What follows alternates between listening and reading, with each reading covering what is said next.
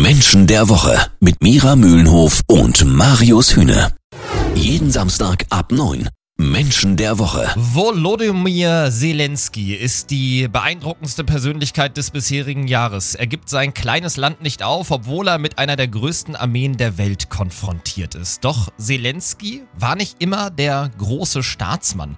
Vor seiner Wahl zum ukrainischen Präsidenten war er Comedian. Das hat kaum noch einer auf dem Schirm. Wie so etwas zusammenpasst, das klären wir heute mit Sozialpsychologin und Erkenntniscoach Mira Mühlenhof.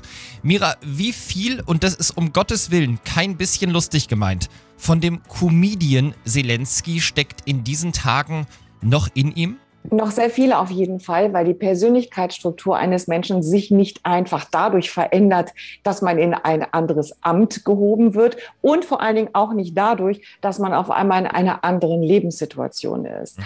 Natürlich befindet er sich jetzt im Krieg mit seinen Mitbürgerinnen und Mitbürgern. Und trotzdem ist er dadurch nicht auf einmal ein anderer Mensch geworden. Das heißt, das, was ihn zum Comedian und, und zum Star gemacht hat, ja. das hat er jetzt auch noch zur Verfügung. Er muss ein bisschen anders agieren natürlich. Sein Verhalten ist ein anderes, aber nicht seine Denkweise und auch nicht seine, sein Gefühlsmuster und auch nicht das daraus resultierende Verhaltensmuster. Welches Verhaltensmuster ist denn das, das sowohl ein Comedian haben kann, wie auch ein Präsident in solchen Tagen? Das ist letztlich das Prinzip Hoffnung oder man könnte auch sagen, das Prinzip Lebensfreude. Also mhm. trotzdem weiterzumachen, so schlimm wie es ist und trotzdem in allem noch das Gute zu finden.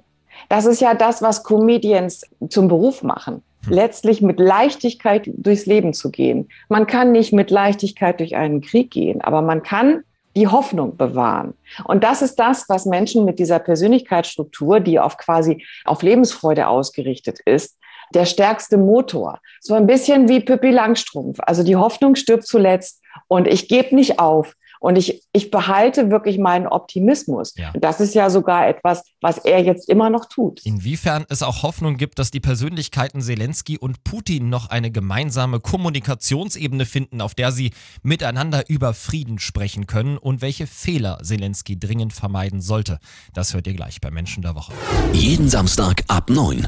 Menschen der Woche. Mira, die wichtigste Frage der Welt aktuell lautet, wie kriegt man Frieden in der Ukraine hin? Dieser Frieden bedingt auch, dass äh, zwei Persönlichkeiten eine gemeinsame Ebene finden, auf der sie erstens miteinander sprechen und im zweiten Schritt sich eben auch einigen können.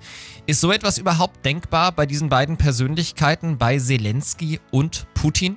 Das wäre wünschenswert und es ist aus der Sicht der Persönlichkeitsstrukturen gar nicht mal so weit voneinander entfernt, weil in dem Modell, auf das ich mich berufe, würde man quasi sagen, sie liegen schon nebeneinander. Die mhm. Frage ist nur, wie bringt man eine Brücke zustande? Ich glaube, der Haken an der Sache ist, dass Putin mit seiner Persönlichkeitsstruktur äh, Zelensky einfach nicht ernst nimmt. Was wären denn so die absolut größten Fehler, die Zelensky machen könnte im Umgang mit Wladimir Putin? Was ein absoluter Triggerpunkt ist für Putin, ist, wenn ihm jemand äh, zu kumpelhaft daherkommt. Und Zelensky ist ja jemand, der durch seinen Optimismus und seine Lebensfreude, die ja wirklich auch in ihm steckt, selbst im Kampf, zeigt sich das ja. Ja, ja dieses Weitermachen. Wenn er das zu stark nach draußen trägt, dann fühlt sich Putin auf Deutsch gesagt veräppelt. Die Ernsthaftigkeit, die man in solchen Momenten braucht, um wirklich staatstragende Entscheidungen und Gespräche zu führen, die muss er an den Tag legen. Jetzt kann man sagen, das tut er sowieso, weil er sich im Krieg befindet. Mhm. Aber er kann ja trotzdem auch seine Persönlichkeit nicht jetzt einfach zurückhalten und austauschen. Also das Schlimmste, was er tun könnte, wäre mit so einer Buddy-Art jetzt auf Putin zuzugehen und zu sagen, wir äh, kommen, mhm. wir kriegen das jetzt gemeinsam hin. Darauf reagiert Putin äußerst allergisch weil er ein hochgradig misstrauischer Mensch ja, ist. Es klingt so einfach alles, aber das ist es natürlich nicht. Es spielen noch etliche andere Faktoren mit in diesen Konflikt. Aus psychologischer Sicht auf Basis von Mira Mühlenhofs Keto-C-Methode war das aber alles sehr interessant heute. Vielen Dank.